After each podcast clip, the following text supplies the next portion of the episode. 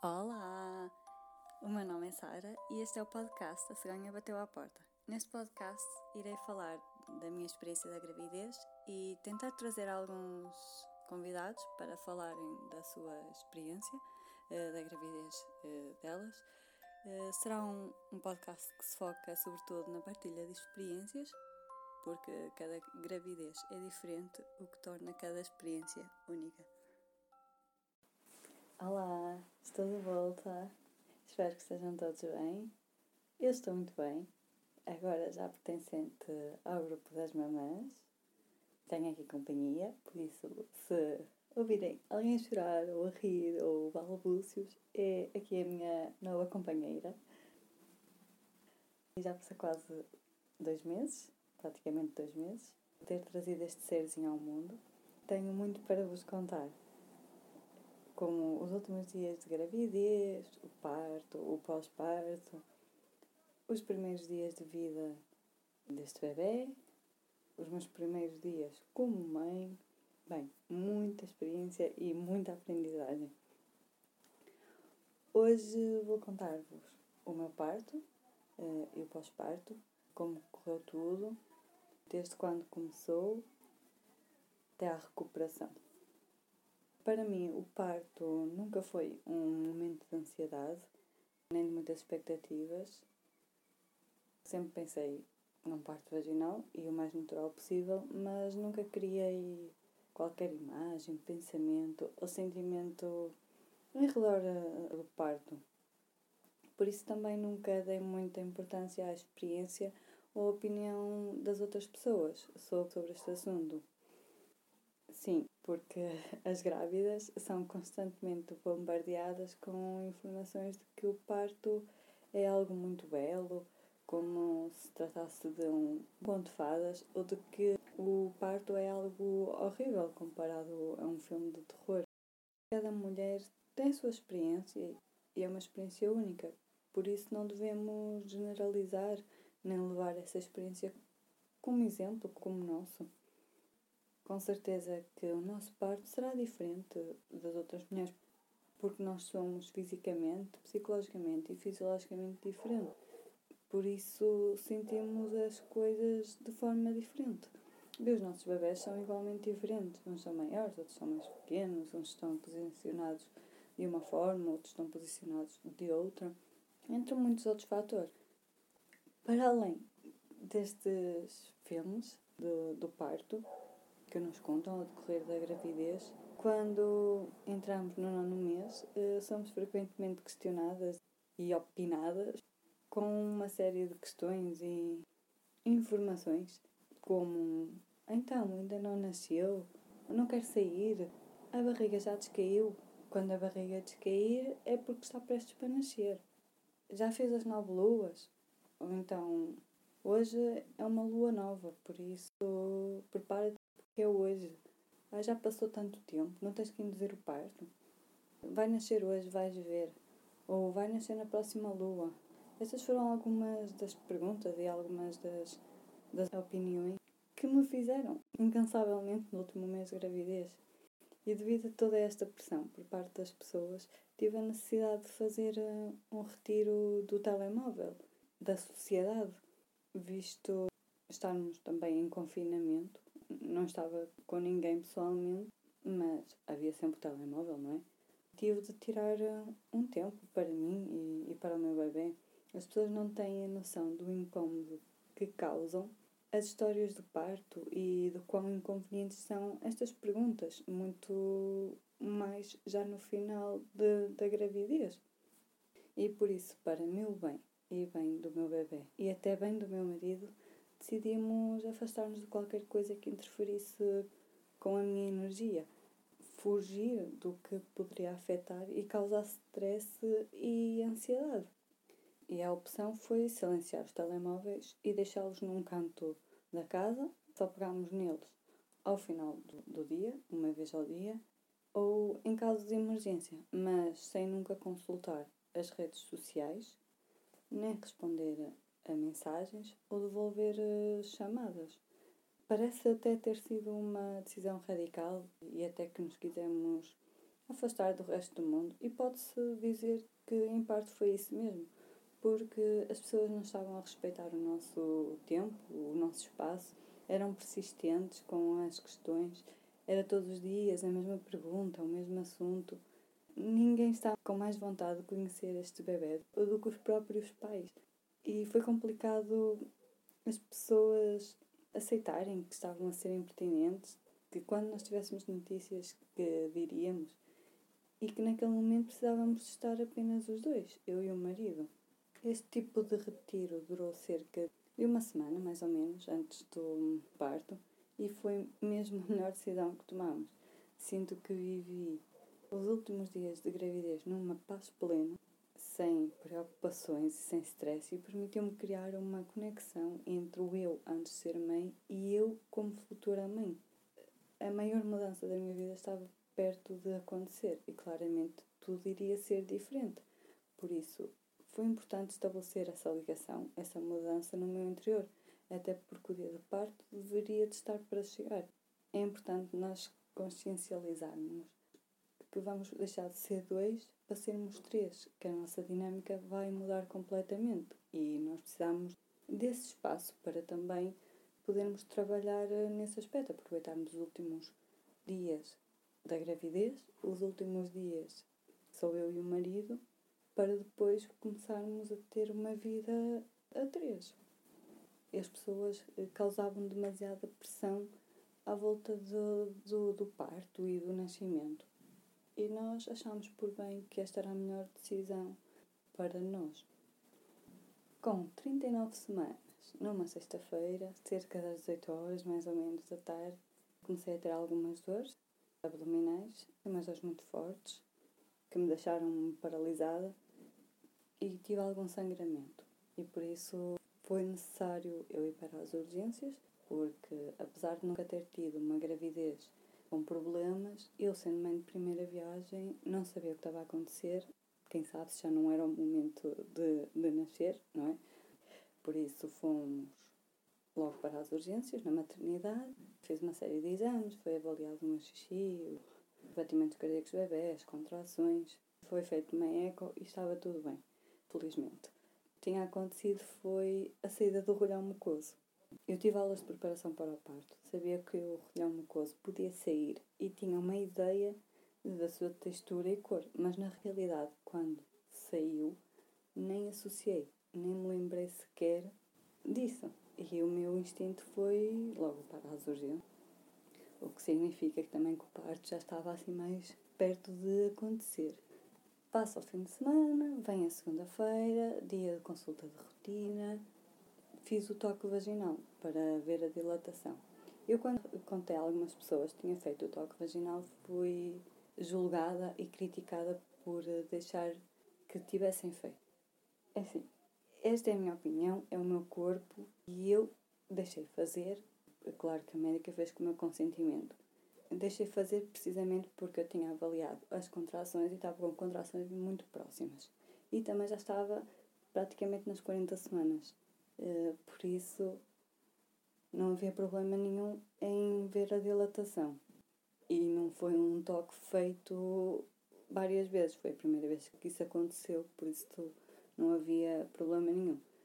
Mas o que é que aconteceu? Este teste foi um pouco doloroso, sinceramente, custou-me e passei depois o dia a sangrar.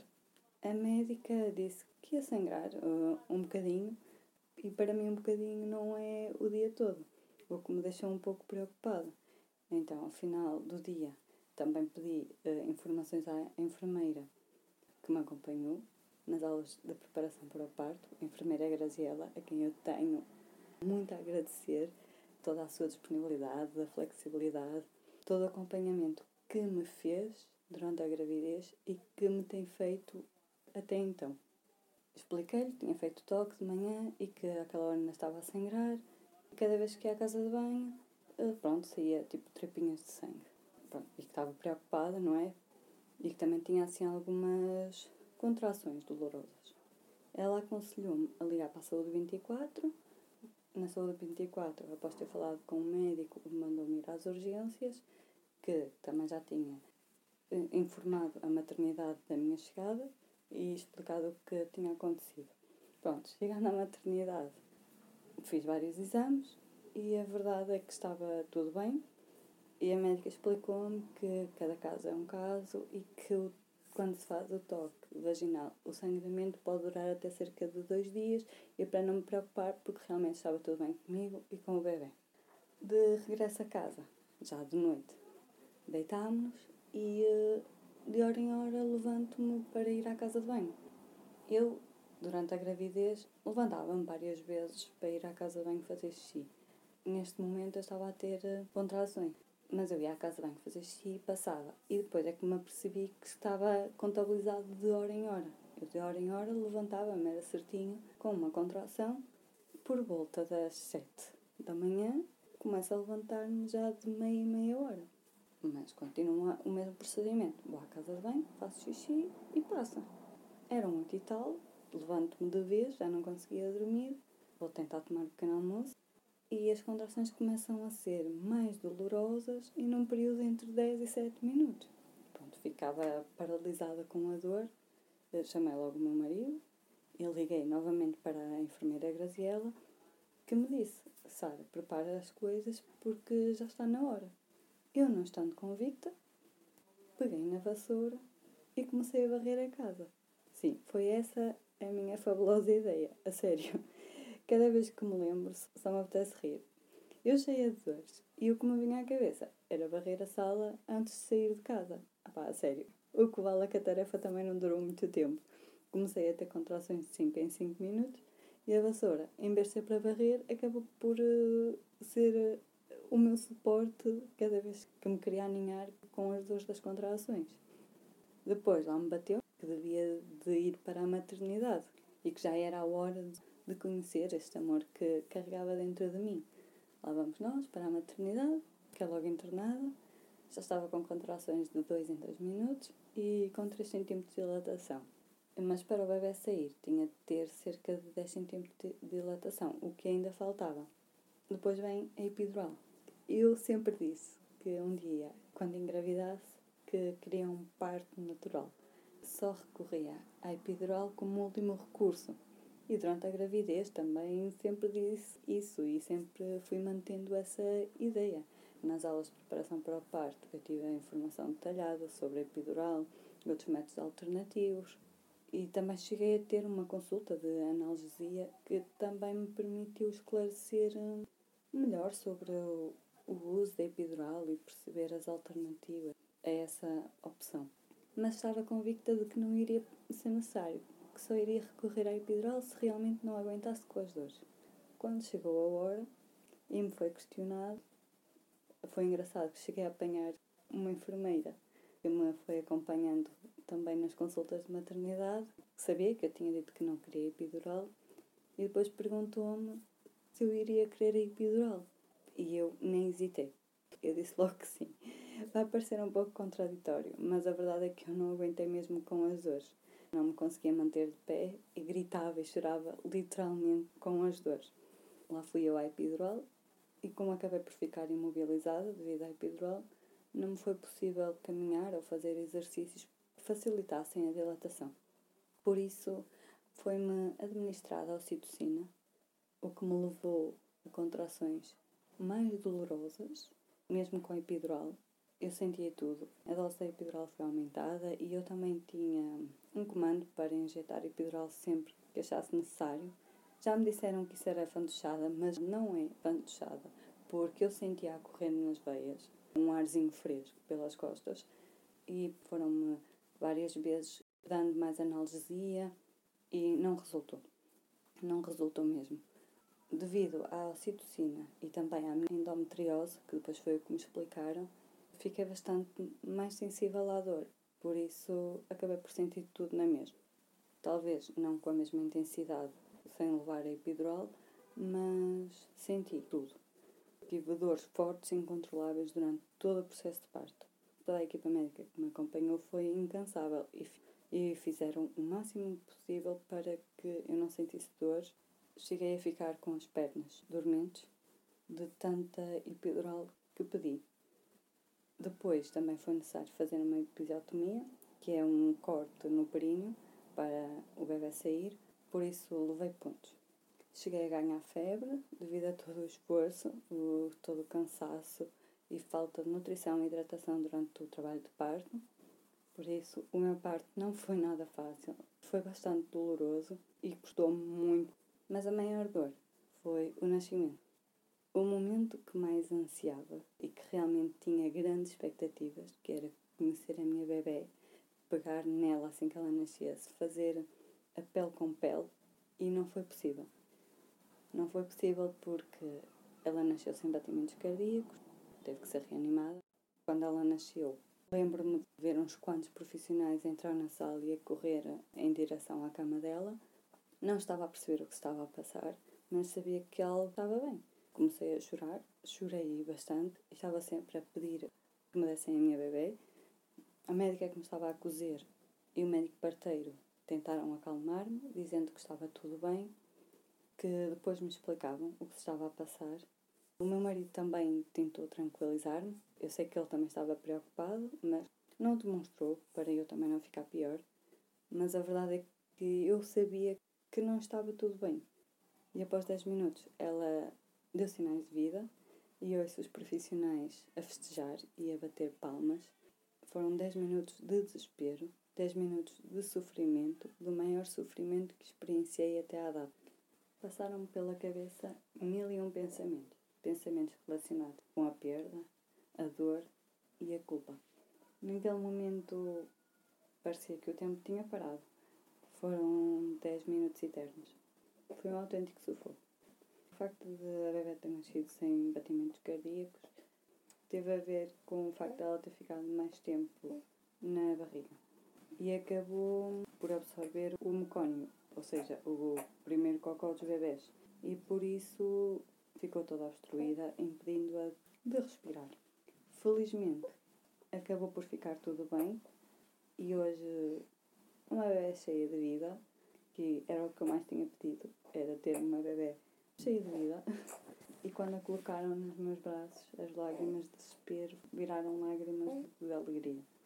E agradeço imenso à equipa de profissionais que permitiu isso, que fez de tudo para reverter a situação. Mas vou ser sincera, ainda hoje penso nisso e talvez por isso seja demasiado protetora. Ou então, simplesmente sou eu agir como mãe, não sei. em relação ao pós-parto, recuperei bem, dentro do tempo previsto. E até ver não ficou nenhuma sequela, mas foi também um período doloroso e desconfortável. Não só levei bastantes pontos, como também fiquei com hemorroides. Eu já tinha ganho hemorroides durante a gravidez, mas no parto pioraram muito. Basicamente fiquei com dor de dobrar por causa dos pontos e das hemorroides. Não me conseguia sentar, tive de comprar uma almofada própria para me sentar. Andar também era complicado e passar o dia todo deitada estava fora de questão, até porque eu também não conseguia.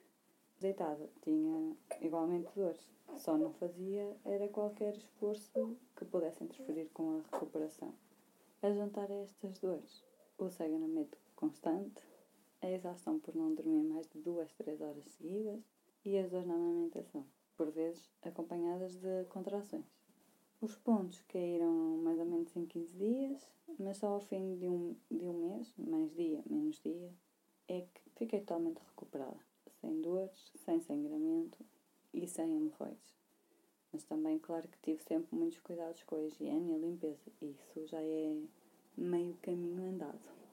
Este é o meu relato pessoal, foi a minha experiência. Não é com o intuito de influenciar ninguém.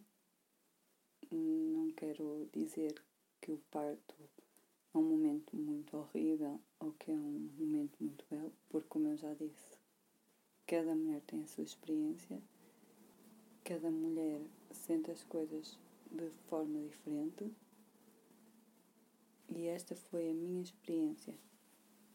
Claramente, este dia está marcado pelo mix de emoções e sentimentos, porque foi o nascimento deste grande amor, mas a dor e o sofrimento que eu passei naquele momento é algo que eu não consigo esquecer. Com isto quero dizer que está tudo bem, que não faz mal. Se consideramos que o parto não foi um momento maravilhoso, não é por isso que não vamos amar os nossos filhos, que vamos ser más mães ou que sejamos inferiores a, a outras mulheres. O mais importante no parto é mesmo que sejam respeitadas as nossas decisões, o plano, o nosso plano, se for o caso. Embora eu não tenha tido um parto natural como sempre fui falando em toda a minha vida, tive um parto bastante humanizado.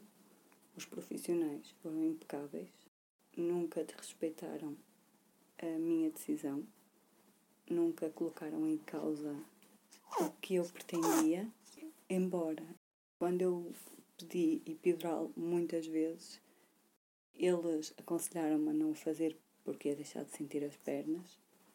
Eu é que tive essa responsabilidade e pedi que me administrassem mais epidural porque eu não estava mesmo a aguentar. E eles deram consoante aquilo que também se podia dar. Nunca fizeram nada do que eu não quisesse. Isso é o mais importante no parto. Se queremos uma cesariana, se queremos instrumentos, se queremos epidural, se não queremos mesmo nada, isso tem que ser respeitado. E é aí que nós temos que dar uso à nossa palavra para que seja correspondido às nossas decisões. Acredito também que nem sempre o parto é o que esperamos, que corre como tem que correr, como a natureza assim o deseja. Hoje ficamos por aqui com esta participação da Gabriela, que não sei se aperceberam, quis dar a sua palavra. Em breve voltarei com uma nova experiência nesta minha nova vida. Agora, sempre acompanhada. Sigam-me nas redes sociais. Beijinhos meus e da Gabi.